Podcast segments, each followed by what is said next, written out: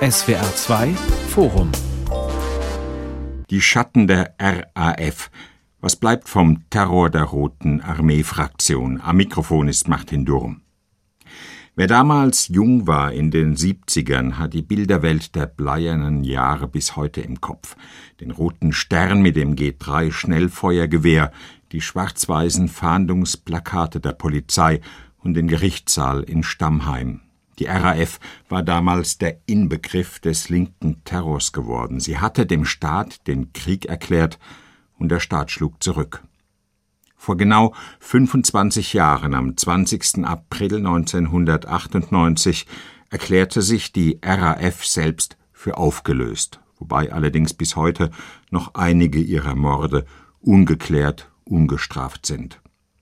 Der rote Terror war gescheitert in seinem Wahn, das System beseitigen zu können, aber der Bader-Meinhof-Komplex ist nicht restlos bewältigt und für die Opfer ist ohnehin nichts vorbei. Kann man den Terrorismus von damals zumindest historisch abschreiben, weil Terror heute etwas ganz anderes ist? Oder hat die RAF den deutschen Staat, die Gesellschaft womöglich stärker verändert, als uns überhaupt bewusst ist? Darüber reden wir heute im SWR2 Forum mit Stefan Aust. Er ist Herausgeber der Tageszeitung Die Welt. Früher war er Spiegel-Chefredakteur, noch früher ein Reporter, der mit seiner Arbeit der RAF sehr nahe gekommen ist.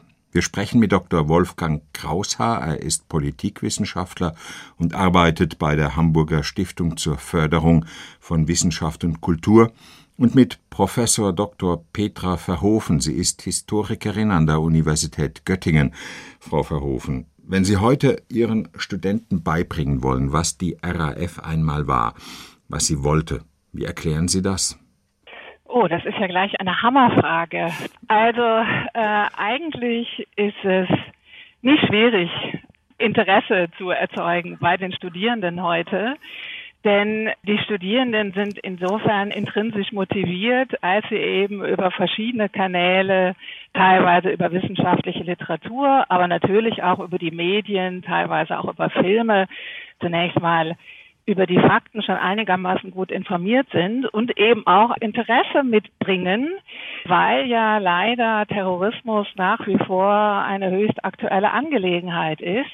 Und das Erste, womit ich eigentlich immer beginne, ist, den Studierenden zu versuchen klarzumachen, dass mit den Rechtfertigungsschreiben und den Rechtfertigungserzählungen auch mündlicher Art eben nicht gleichzeitig auch schon die Ursachen des Terrorismus benannt sind. Also wenn einer seine Motive oder seine Gründe auf eine bestimmte Art und Weise beschreibt, dann ist damit eben nicht schon alles gesagt. Mhm. Also es geht im Grunde darum, hinter die Motive, hinter die deklarierten Motive zu kommen, um eben der geheimen Logik einer solchen Organisation auch auf die Spur zu kommen. Und selbstverständlich geht es auch darum, äh, ja, die Komplexität der äh, Veränderungen in der Bundesrepublik um 1968 äh, ansprechend zu vermitteln. Denn da geistern natürlich auch in der öffentlichen Diskussion jede Menge Mythen und auch jede Menge sehr stark simplifizierende und nach wie vor polarisierende Erzählungen. Genau darüber werden wir reden, Frau Verhofen. Herr Aust, als es damals losging mit diesem Aufruf in einer kleinen Berliner Anarcho-Zeitung, ein Blättchen, ich glaube, das hatte so etwa 6000 Auflage. Hat das überhaupt irgendjemanden interessiert? Haben Sie das ernst genommen damals? Ich habe es sogar extrem ernst genommen, weil unmittelbar nach der Baderbefreiung haben die Kollegen, die ich kannte, die Älteren von Panorama, haben mich gefragt, weil sie wussten, dass ich Ulrike Meinhof und ein paar Leute aus dem Umfeld kannte, ob ich nicht einen Film für Panorama machen wollte. Und dann bin ich nach Berlin gefahren und habe recherchiert und da war gerade dieses Manifest erschienen. Und ich habe dann mit viel, viel Mühe und Überzeugungskraft äh, es geschafft, die Redakteure dazu zu kriegen, mir diesen Text vorzulesen. Das hat noch organisiert äh, ein Redakteur dort, Dirk Schneider, bei dem sich später herausgestellt hat, äh, dass er Stasi-IM gewesen ist. Nicht IM, sondern er war ja richtig Agent, wenn man so will. Und äh, deswegen habe ich das sehr ernst genommen. Ich habe dann übrigens auch sehr viele, viele, viele Jahrzehnte später ein Tonband gefunden, im Hausarchiv des Spiegel, in dem Ulrike Meinhof diesen Text vorgelesen hat. Also diesen Text habe ich ziemlich genau in Erinnerung. Was hatten damals eigentlich junge Leute wie, wie Bader, Ulrike Meinhof oder Gudrun Enslin gemeinsam? Das waren ja sehr, sehr unterschiedliche Typen. Der eine ein gescheiterter Germanist, der dann auf der Privatschule die mittlere Reife gerade so schaffte. Die andere war eine, ja manche sagen feinfühlige Intellektuelle. Enslin war Pfarrerstochter aus gutem Haus.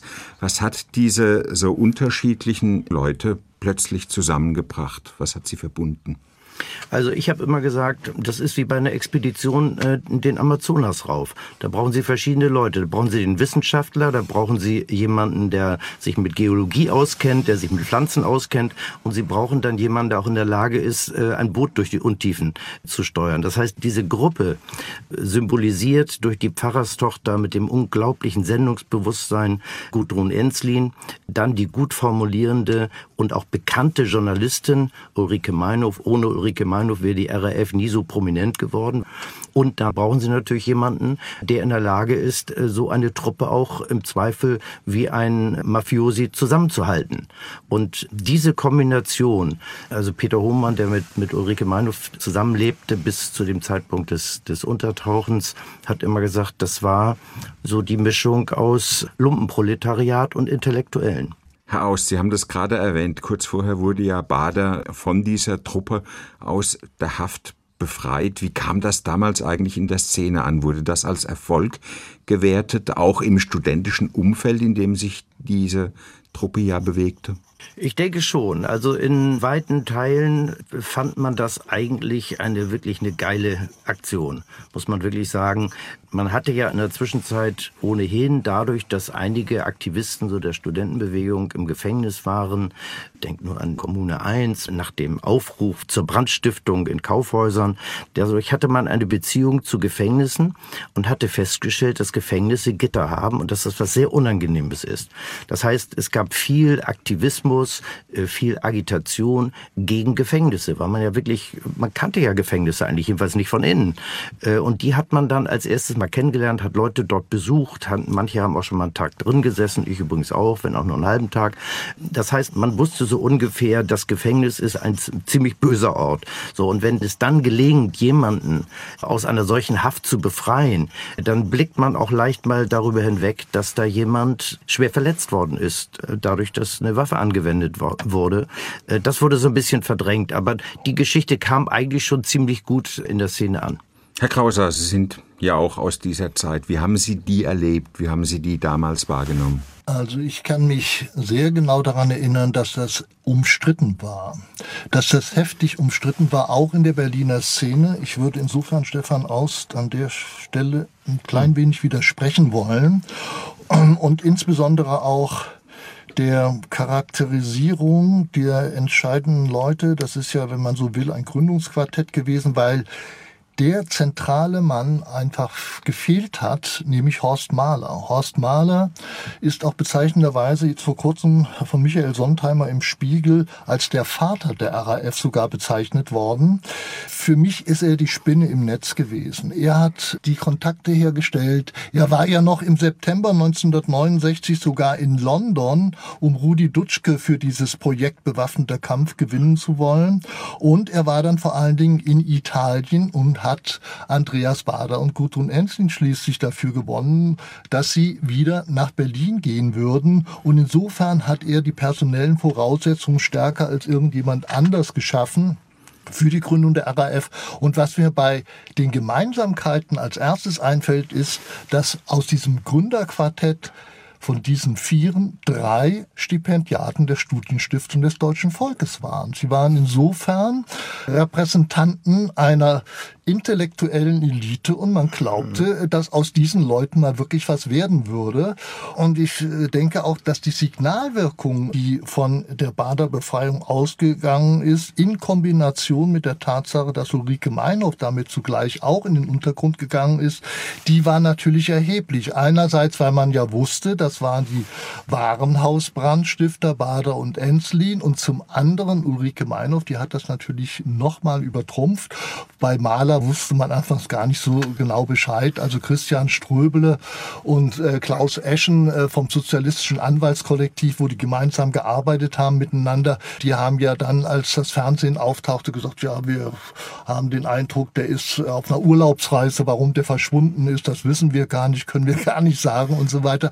Also die öffentliche Aufmerksamkeit war sehr groß, aber ich glaube, innerhalb der studentischen Linken ist die Bereitschaft, das sozusagen zu akzeptieren und hinzunehmen, insbesondere, dass Georg Linke dabei lebensgefährlich verletzt worden ist bei der Baderbefreiung, doch weitgehend auch auf Ablehnung gestoßen. Insofern gab es eine Gemengelage. Es gab eine Faszination auf der einen Seite und auf der anderen Seite auch eine harsche Ablehnung. Mhm. Wie nahm diese erste Generation der RAF eigentlich die Gesellschaft wahr, in der sie damals sich bewegte, die sie bekämpfte, in der sie ja auch aufgewachsen war? Ich glaube, dass man eines vor allen Dingen im Kopf haben muss, dass die RAF versucht hat, die großen Zielsetzungen der Studentenbewegung, dem, was man später als 68er-Bewegung bezeichnet hat, nun mit anderen Mitteln, mit bewaffneten Mitteln umzusetzen. Und sie ist im Kern eine für mich jedenfalls eine linksterroristische Sekte von Anfang an gewesen. Sie ist ja nie über ihre eigenen Propagandasprüche hinausgekommen. Also wenn man sich überlegt, dass sie das Proletariat hat erreichen wollen, die Arbeiterschaft, das ist natürlich letztlich lächerlich äh, gewesen. Aber sie hat andererseits doch einen erheblichen Eindruck unter denjenigen, die selber sozusagen in dieser Strömung aktiv gewesen sind, durchaus gefunden und äh, geglaubt, dass sie da auch auf einen gewissen Zuspruch treffen äh, würde. Und 1971 hat es dann ja sogar eine Allensbach-Umfrage gegeben, wonach etwa 10 Prozent über den Daumen gepeilt der unter 30-Jährigen die RAF insofern unterstützen würden, als sie zumindest bereit sein würden, wenn jemand schellen würde und darum bitten würde, dass sie mal übernachten könnten, um mit Sicherheit zu sein vor der staatlichen Verfolgung, dass sie hm. dem auch zustimmen. Ja. Also es wurde ja tatsächlich jetzt gerade schon das entscheidende Thema des Ausmaßes der Sympathie für die RAF angesprochen. Und ich würde Herrn Aus in jedem Falle zustimmen wollen, dass man sich wirklich sehr genau anschauen muss, auch wenn es tatsächlich um die Frage der Reichweite solcher Umfragen geht, in welcher historischen Situation solche Zahlen äh, tatsächlich dann erhoben worden sind. Zu diesem Zeitpunkt, wo die sogenannte Sympathie für die RAF relativ hoch war, hatte es eben tatsächlich noch keine Toten gegeben. Also entsprechend war die RAF zu diesem Zeitpunkt auch noch keine terroristische Organisation in unserem Sinne. Aber diese Zahlen sind eben illegitimerweise sehr stark dann eben auch auf den späteren Zeitraum projiziert worden. Und ich glaube, da müssen wir sehr vorsichtig sein. Äh, also selbstverständlich sind die Sympathisanten nicht nur eine Erfindung ihrer Gegner gewesen.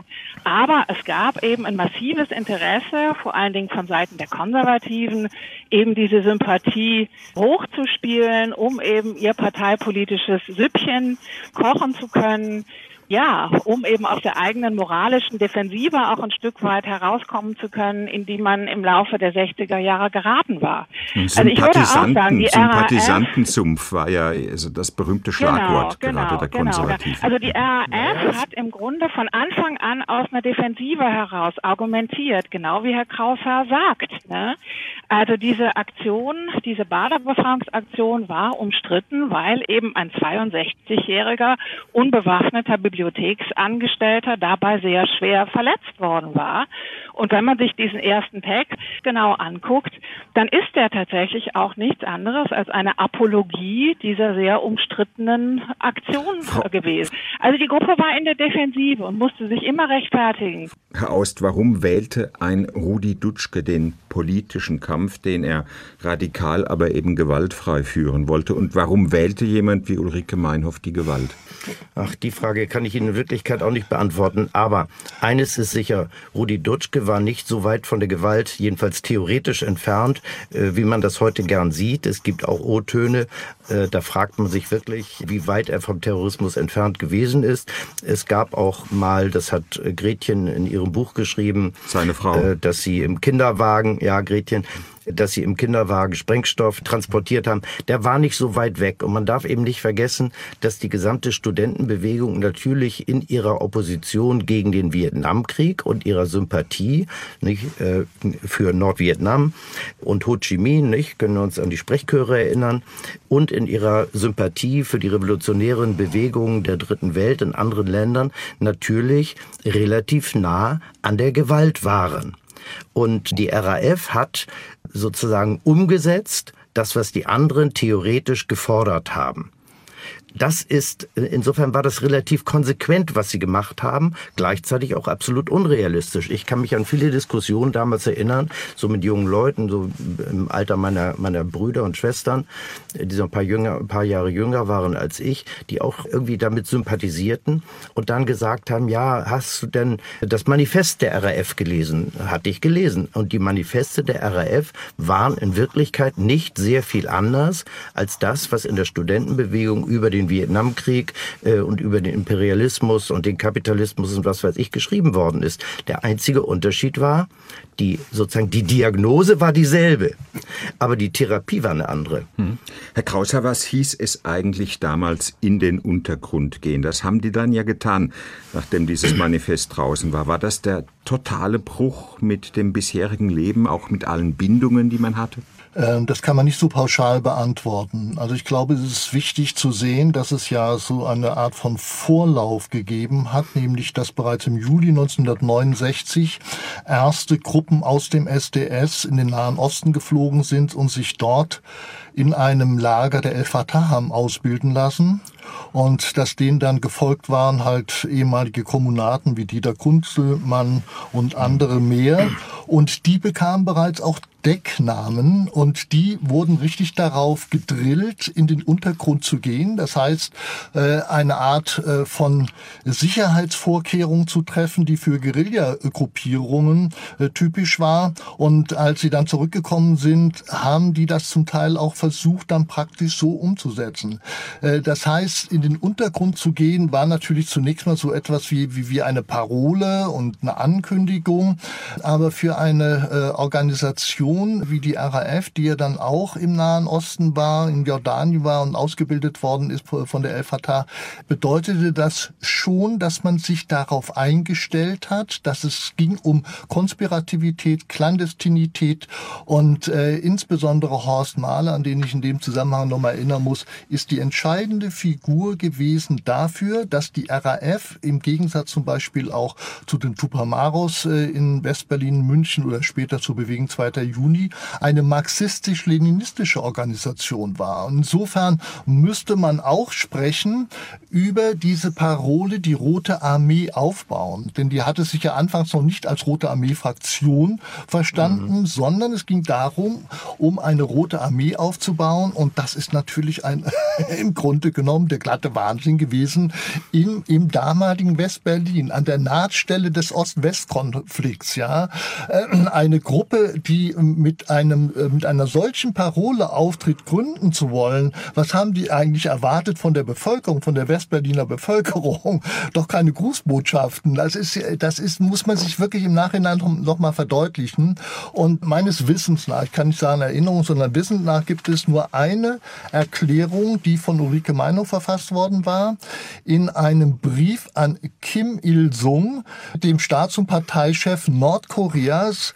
Äh, in diesem Brief hat Meinhof erläutert, was es mit dieser Roten Armee-Fraktion vom Namen her eigentlich auf sich hat. Nämlich sozusagen die Vorstufe, die Avantgarde, die bewaffnete Avantgarde für eine wirkliche kommunistische Partei zu sein, die kämpfen sollte und antiimperialistisch aufgestellt wäre und so weiter und so fort.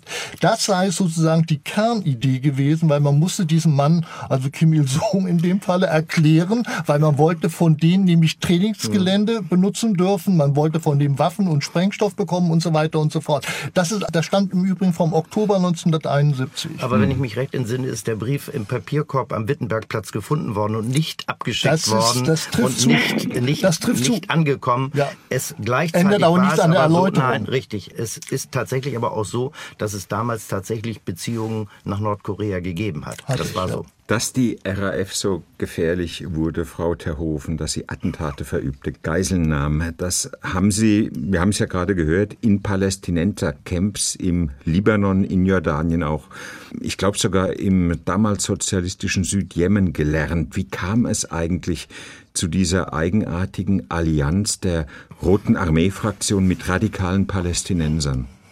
Tja, das ist eine sehr spannende Frage. Also zunächst mal muss man betonen, dass nicht alleine die Deutschen sich in diesen Lagern haben ausbilden lassen, sondern dass das tatsächlich ein internationales Phänomen gewesen ist. Also die Palästinenser sind die wichtigsten Mentoren und die wichtigsten Ausbilder äh, für den internationalen Terrorismus in dieser Zeit gewesen. Zahllose Gruppen und Grüppchen aus dem europäischen Kontext, auch aus dem außereuropäischen Kontext, haben sich tatsächlich in diesen Lagern zusammengefunden und sich da militärisch äh, ausbilden lassen. Das war allerdings für Deutsche selbstverständlich etwas Besonderes und aus historischen Gründen natürlich auch etwas besonders Problematisches. Also gegenüber historisch begründeten Skrupeln, sich mit dem Erzfeind Israels gemein zu machen im Rahmen dieser dieser Ausbildungsaktion gegen dieses Skrupel hatte man sich eben ideologisch imprägniert, indem man kurzerhand die Juden nicht mehr als Opfer gesehen hat, sondern ja als Komplizen des amerikanischen Imperialismus. Aber in der Tat, also äh, man kam da einigermaßen in, in Abgründe, wenn man mhm. sich das sozusagen historisch nochmal mhm. vergegenwärtigt. Herr Aust, Ulrike Meinhoff bejubelte ja sogar das Münchner Olympia-Attentat 1972, das durchgeführt wurde von der palästinensischen Terrorgruppe Schwarzer September. Da sind elf israelische Sportler ums Leben gekommen. Mhm. Einerseits wirft die RAF in dieser Zeit der Elterngeneration den Holocaust vor. Andererseits ergötzt sie sich geradezu an Mordanschlägen auf Juden. Ja, wie, wie, erklären Sie sich diesen war, absurden Widerspruch? Das war auch gruppenintern eine interessante Geschichte.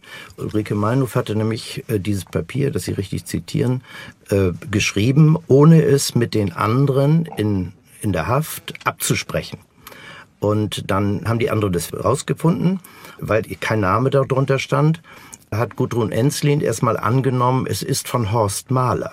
Sehr interessant übrigens dass sie schon damals auf den Gedanken gekommen ist, dass das eigentlich von Horst Mahler, der ja inzwischen in der ganz rechten Ecke gelandet ist oder schon vor vielen Jahren, Neonazi. Äh, dass sie ihr das mhm. unterstellt hat. Äh, und dann, äh, dann hat sie das heftig kritisiert und erst, sie hat erst eine Kehrtwendung gemacht, als sie gemerkt hat, es ist von Ulrike Meinhof. So, und dann gibt es einen sehr interessanten Schriftwechsel zwischen den beiden, wo sich auch Ulrike Meinhof über Israel und die Juden äußert, Karl Marx über die Juden zitiert. Also also das ist schon so finster, dass es nicht so vollkommen abwegig erscheint, äh, wenn Horst Mahler heute sagt, Ulrike Meinhof würde heute bei ihm politisch stehen. Kann man sagen, ich da war ein... Ich das jetzt nur, ich behaupte das nicht, mhm. um das deutlich zu sagen. Könnte man sagen, da war womöglich so etwas wie ein antisemitischer Impuls in der Bewegung angelegt? Würde ich nicht äh, abstreiten wollen. Also ich kann mir das durchaus also vorstellen. Ich, ich, ich wäre glaube, da vorsichtig. So, ja. Ich wäre ich ehrlich gesagt so. vorsichtig. Selbstverständlich gab es sozusagen Antisemiten in der äh, Bewegung.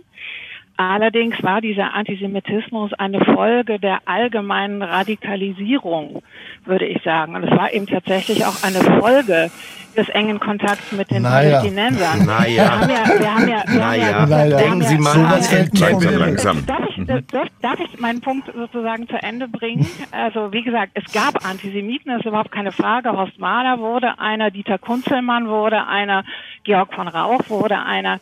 Dieter Kunzelmann ist überhaupt, glaube ich, auch ein sehr wichtiger Akteur, den wir heute nicht ganz unerwähnt lassen sollten. Er war ja tatsächlich auch der Erste, der über die italienische Connection, über Feltrinelli den Weg in die palästinensischen Ausbildungslager gebahnt hat. Und er hat ja dann tatsächlich nach seiner Rückkehr, Herr Krause hat darüber gearbeitet, am 9. November 1969 einen Bombenanschlag auf das jüdische Gemeindehaus in West-Berlin verübt um die Linke von ihrem, wie Kunzelmann das zynischerweise nannte, Judenknacks zu heilen. Aber sozusagen das bedeutet eben auch, dass die große Mehrheit der äh, 68er Bewegung des radikalen Milieus damals eben sozusagen eben nicht antisemitisch und ich würde behaupten, zu diesem Zeitpunkt auch noch nicht mal unbedingt antizionistisch gewesen ist. Also ich glaube, wir müssen da sozusagen sehr genau hingucken und auch differenzieren. Also es war eine absolut ja, ich provokative finde, das Aktion, völlig richtig. die Kunzelmann Ja. machte. Ich, ich finde das völlig richtig, äh, was Sie jetzt versuchen, da auf einer Differenzierung zu pochen. Andererseits aber, wenn man differenziert und das konkretisiert, äh, dann fallen einem ganz viele Punkte ein, die noch anders wiederum liegen. Also äh, mir liegen halt ja Bestätigungen vor, dass Dieter Kunzelmann schon 1964 zur Zeit der subversiven Aktion ein expliziter Antisemit gewesen ist von jemandem, der Ja, in dieser Gruppe gesagt, war. also- und und äh, ja, ja, also äh, Sie haben ja eben gerade äh, so argumentiert, dass er dann etwas geworden sei. Nein, der war das schon vorher. Also das ist aber eine komplizierte Sache. Ja, Nein, ich will auf folgenden Punkt hinaus. Wir, wir, wir können, wir, ja, ja, ja, Vor allem, können wenn wir die Sie- Rolle von Horst Mahler Ja. so hoch einschätzen. ja, ne? ja. Ich, ich glaube, wir müssen auf eine einen anderen Punkt hinaus, und zwar die. Also historische, man die historische. Zäsur Ja. ist einfach der Sechstagekrieg, Der der Sechstagekrieg Sechstagekrieg. Ja, da haben Sie 1967. recht. und dadurch hat sich eine folgenreiche Umdeutung der Rolle der Israelis und dann auch der Juden abgespielt. Und das ist der entscheidende Punkt, dass nämlich man dann glaubte, behaupten zu können, dass wenn man gegen den Imperialismus sei, müsse man auch gegen Israel sein, denn Israel sei der vorgeschobenste Posten des US-Imperialismus im Nahen Genau. Osten. Und man hat sich insofern eigentlich von vornherein eingelassen auf eine Bündnis- und Kooperationsbeziehung zu den Palästinensern und hat das überhaupt nicht in Abrede gestellt. Und deshalb sind sozusagen implizit, da ist ein solches Gepäck mit angelagert gewesen, und zwar nicht nur ideologischer Natur, sondern etwas, was sich dann auch ganz praktisch niedergeschlagen hat in antizionistischen, anti-israelischen und eigentlich auch sehr stark antisemitisch konnotierten Aktionen. Das muss man wirklich sagen. Und das, Das ist für die von Bewegung Anfang an der Fall, insgesamt. Fall, Also das würde ich Fall immer gewesen. Ja, Also klar Ja, ist ja, das- Also Dohm klar ist, ja lassen Sie gefragt, mich, ist lassen es Sie mich bitte. Angelegt? Klar ist, Das es gab, klar ist, es gab so etwas wie antisemitische Impulse, da stimmen Sie sich ja jetzt trotz allem ähm, im Großen und Ganzen überein. Ähm, hat es denn so etwas dann gegeben wie eine stufenweise Eskalation? Da war erst die Befreiung von Bader, dann kam eine Serie von Bombenanschlägen mit Toten und Verletzten, ein Anschlag auf das US-Hauptquartier in Frankfurt, auf Polizeieinrichtungen, auf das Springer-Gebäude. Also ist das Ganze dann plötzlich so stark eskaliert, dass der Staat begreifen naja, musste, wir stehen vor einem Gegner, mit dem wir es so nie zu tun hatten. Ja, aber die, die tatsächlichen Aktivitäten der RAF, Sie haben sie schon äh, genannt, die Bombenanschläge auf die amerikanischen Quartiere in Heidelberg und in Frankfurt, dann der, der Bombenanschlag äh, auf das Springerhaus in Hamburg, das war in Wirklichkeit ja nur eine sehr kleine und sehr kurze Phase. Die meiste Zeit war der Untergrundkampf bestand in Logistik. Nicht? Die waren, die haben Bader befreit, dann sind sie zur Ausbildung nach äh, Jordanien gegangen, dann sind sie zurückgekommen, dann haben sie ein paar, paar Banken überfallen, um sich finanziell auszustatten. So, und dann gab es diese Serie von Bombenanschlägen. Und anschließend ist ja die Solidarität mit ihnen, auch in der Szene, sehr stark runtergegangen. Deswegen, sie sind ja nicht von der Polizei gefunden worden, wenn man so will, die meisten, sondern sie sind verraten worden von Leuten, die gesagt haben, das wollen sie nicht mehr mitmachen. Das, der wichtigste Punkt war, äh, dass ein linker Gewerkschafter, Lehrer äh, Ulrike Meinhof Quartier in seine Wohnung gegeben hat und anschließend bei der Polizei angerufen hat und dadurch ist sie festgenommen worden, worunter er dann die nächsten Jahre wirklich äh, gelitten hat, weil man ihn unglaublich gemobbt hat.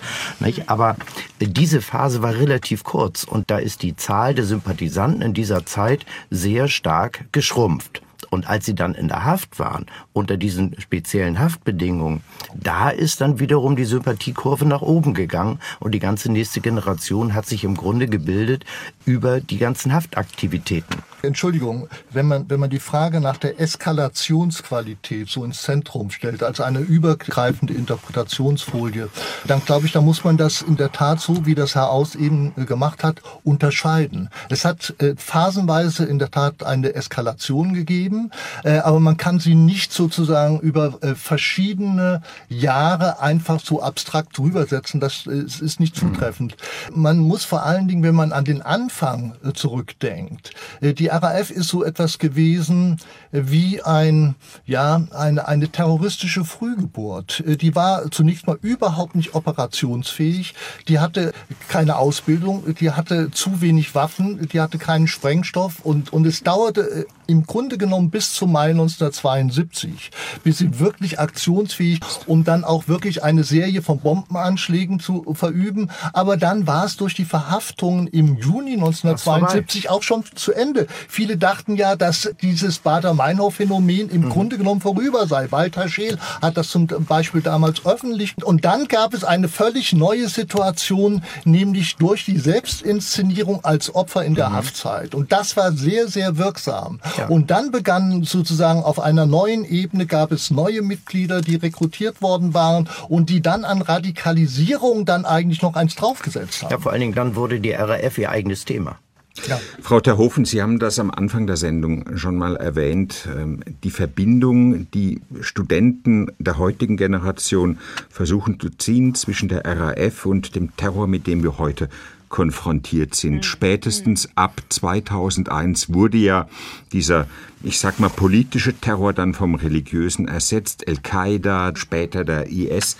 Gibt es trotz aller ideologischen Unterschiede aus Ihrer Sicht Parallelen? Ja, also ich glaube, ich, mir ist wohler dabei, wenn ich mit den Unterschieden anfange. Also ein großer Unterschied ist sicher die Ubiquität der äh, Anschlagsziele. Also im Grunde die völlige Wahllosigkeit, mit der Opfer ausgewählt werden, mit dem einzigen Ziel, eben möglichst viele Menschen zu treffen. Also das war bei der RAF anders. Wir haben zwar eine ganze Menge auch von Unbeteiligten, deren Tod billigend in Kauf genommen worden ist im Zuge der RAF-Gewalt, aber zunächst mal ging es eben doch um eine sehr gezielte Auswahl der jeweiligen Opfer. Und übrigens hat die Sympathisantenszene ja auch sehr sensibel auf diese Frage der Opferauswahl reagiert. Ja.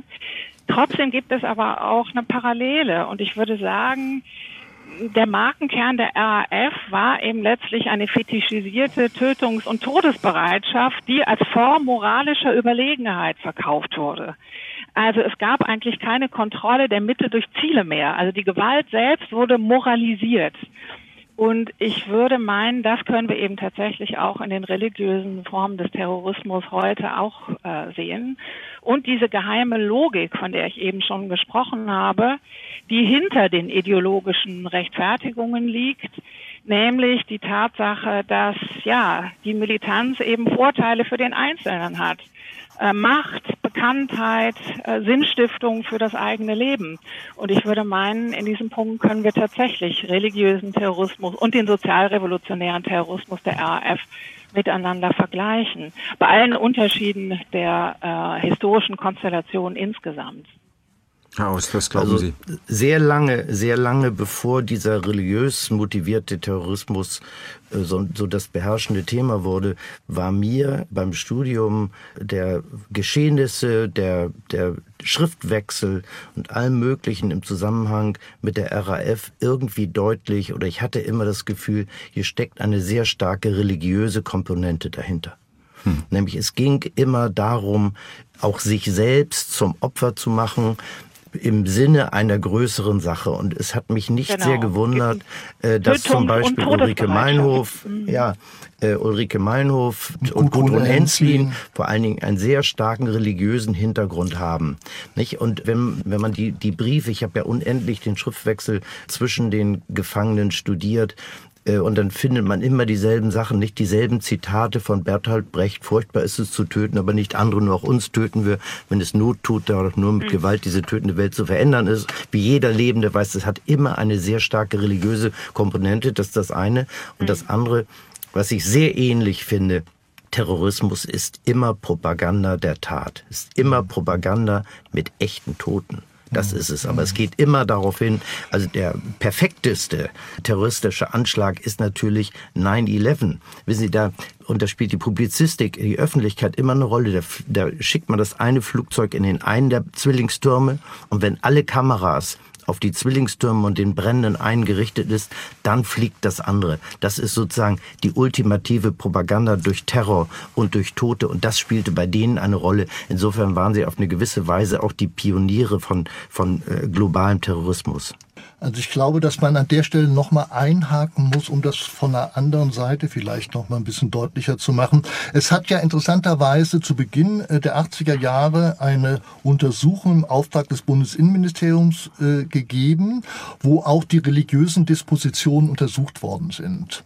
Und äh, das Interessante ist, äh, dass die protestantische Sozialisation sehr viel höher war mhm. als die katholische Sozialisation unter RAF-Mitgliedern Mitgliedern. Mhm. Und derjenige, der das untersucht hat, ist so weit gegangen zu sagen, man habe äh, die Botschaft mit dem Wort äh, dann transformiert in eine Botschaft mit der Waffe.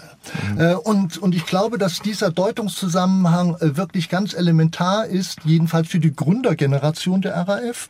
Und insofern es auch die Möglichkeit gibt, einer Grundannahme von Vergleichsmöglichkeit gegenüber dem islamischen oder islamistischen Terrorismus, wo religiöse Überzeugung sozusagen die Basisvoraussetzung gewesen sind mhm. für den Terrorismus. Mhm. Und, und diese Dinge kann man insofern ein Stück weit parallelisieren, um andererseits dann natürlich diese unglaublichen Unterschiede äh, festzustellen, zu markieren. Und das zentrale Stichwort ist von Frau Terhofen schon genannt worden, nämlich Ubiquität der Opfer. Das unterscheidet wirklich diesen religiösen Fanatismus enorm wiederum von der RAF. Die RAF hat das versucht, ja ein Stück eigentlich einzugrenzen und wusste auch, dass da ein Problem geben würde mit den Sympathisanten und, und darüber hinaus. Und sie hat auch in Kauf genommen äh, oder gebilligt dann im Grunde genommen die Todesopfer, von wenigen Ausnahmen abgesehen, die es dann in der Begleitung derjenigen, die entführt und äh, dann im Zweifelsfall umgebracht werden sollten, äh, aber nicht darüber hinaus. Also da gab es äh, wirklich so etwas wie eine Art von, von Beiß- und Tötungshemmung. Und ich glaube, das gehört auch wiederum zu dem religiösen äh, Gepäck und der religiösen Sozialisation mit dazu, der sie äh, damals unterworfen waren. Gilt das auch für den Märtyrer, für den Herr Aust, gilt das auch womöglich für den Märtyrer-Mythos, den die RAF ja auch schon gepflegt hat, indem sie sich darstellte als, als Opfer in Isolationsfolter gefangen und dann auch schließlich die ja. Selbstmorde in Stammheim. Ja, natürlich. Die Märtyrerrolle war immer Teil der ganzen Geschichte. Und das, was wir bei den äh, religiös motivierten islamistischen Attentätern sehen, nämlich den Selbstmord als Mittel, den hat es nicht so sozusagen zielgerichtet, aber in Wirklichkeit bei der RAF auch schon gegeben. Nicht? Denken Sie an den Satz. Furchtbar ist es zu töten, aber nicht andere, nur auch uns töten wir, wenn es Not tut. Das heißt, der Selbstmord war immer Teil der ganzen Angelegenheit. Und wenn Sie sich jetzt äh, die, die engen Kontakte der RAF und anderer Gruppen zu den Palästinensern ansehen und die Geschichte dieser Palästinenserfamilien ansehen, dann merken Sie, dass dieselben, die damals sozusagen dem äh, palästinensischen Terrorismus angehört haben, dass in denselben Familien und Generationen dann die religiöse Komponente wiederum eine Rolle spielt. Hm, heißt Sehr RAF, interessant, wenn Sie ganze. Hm, ja, hm. interessant deshalb, weil offensichtlich die RAF-Geschichte eben doch noch nicht vorbei ist, sondern sich da gewisse Kontinuitäten plötzlich zeigen. Wie geht eigentlich die linksradikale Szene heute? Es gibt sie ja in Hamburg, in Berlin, in Leipzig. Wie geht die heute mit der RAF und mit ihrem Mythos um? Herr Krauser.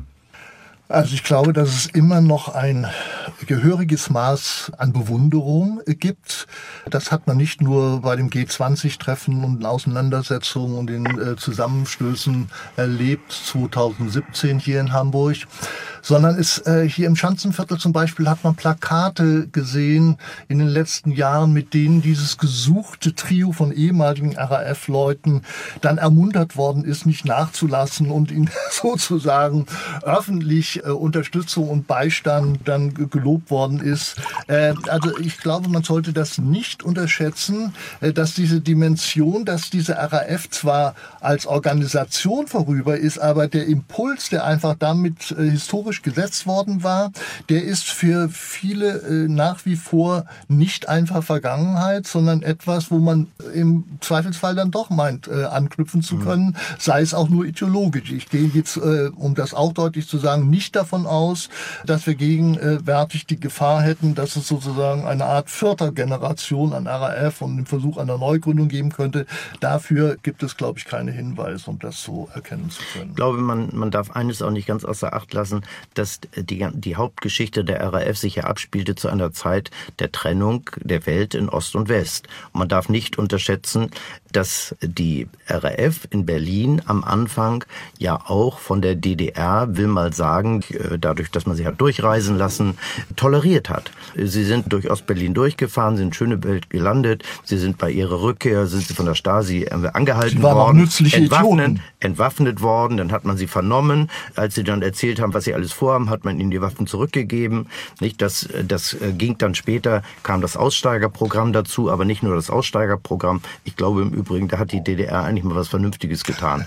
Und das andere war, sie haben natürlich auch noch Kontakte gehabt und eine gewisse Unterstützung gehabt für die aktiven Terroristen und zwar in den 80er Jahren. Das heißt, nach der Entführung von Hans-Martin Schleyer, nach der Entführung und Ermordung und nach der Entführung der Landshut. Das heißt, das haben sie gemacht. Ich kenne den Offizier ganz gut, äh, der dafür damals zuständig gewesen ist, hat mir das erklärt, warum sie das gemacht haben.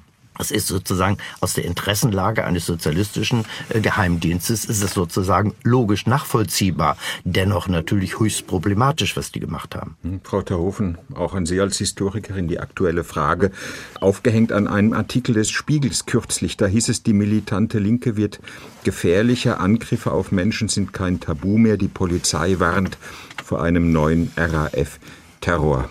Halten Sie das für denkbar, für wahrscheinlich? Also ehrlich gesagt, ich bin da außerordentlich skeptisch und ich würde tatsächlich auch dem Satz in ihrer Einführung, die RAF-Geschichte ist nicht bewältigt, ein Stück weit widersprechen.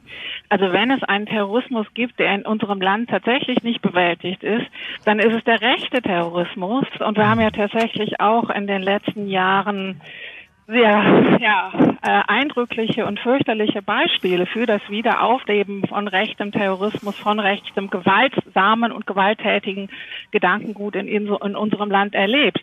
Und auch dafür gibt es ja historische Vorläufer. Ne? Also das opferreichste ähm, Attentat, terroristische Attentat in der Geschichte der Bundesrepublik ist ja kein Anschlag der RAF gewesen, sondern war, das war der Anschlag auf das Münchner Oktoberfest im Jahre 1980. Und und sozusagen, wir haben eben auch danach noch verschiedene Anschläge rechter Gruppen, die aber im Kollektivgedächtnis unseres Landes überhaupt keine Rolle spielen. Also ich befürchte ehrlich gesagt kein Wiederaufleben einer neuen RAF, sondern mich gruselt ehrlich gesagt vor allen Dingen, wenn ich in die rechte Szene schaue und wenn man sich vor allen Dingen vergegenwärtigt, wie eben dieses rechte Gedankengut auch in der politischen Mitte in unserem Land eine Rolle spielt. Herr Aust, hat der Staat aus den Fehlern der Vergangenheit, auch aus den Fehlern dieser bleiernen Jahre gelernt, wo er eben nur den Linksterrorismus im Auge hatte und man sagte immer wieder, auf dem rechten Auge ist er blind, hat der Staat heute beide extremen Formen des Terrors auf dem Schirm?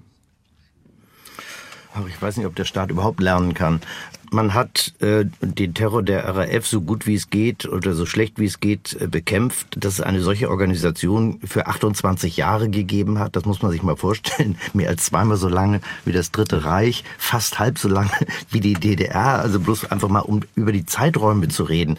Äh, besonders erfolgreich ist das natürlich auch nicht gewesen. Und wenn jetzt noch drei Rentner aus dem RAF-Umfeld noch Banken oder, oder Kaufhauskassen irgendwie ausrauben, dann ist es auch kein wirklich sehr gutes Zeichen für die Effektivität des Staates. Und wenn Sie sich angucken, das, was im Zusammenhang mit dem nationalsozialistischen Untergrund da passiert ist, dass man viele Jahre in die falsche Richtung ermittelt und nicht auf die, die naheliegendsten Gedanken kommt. Oder wenn Sie sich den Fall Anis Amri ansehen, was weiß ich. Es gibt viele Beispiele, da kann man sehen, dass sie eigentlich mit diesen Dingen nur sehr, sehr schwer fertig werden.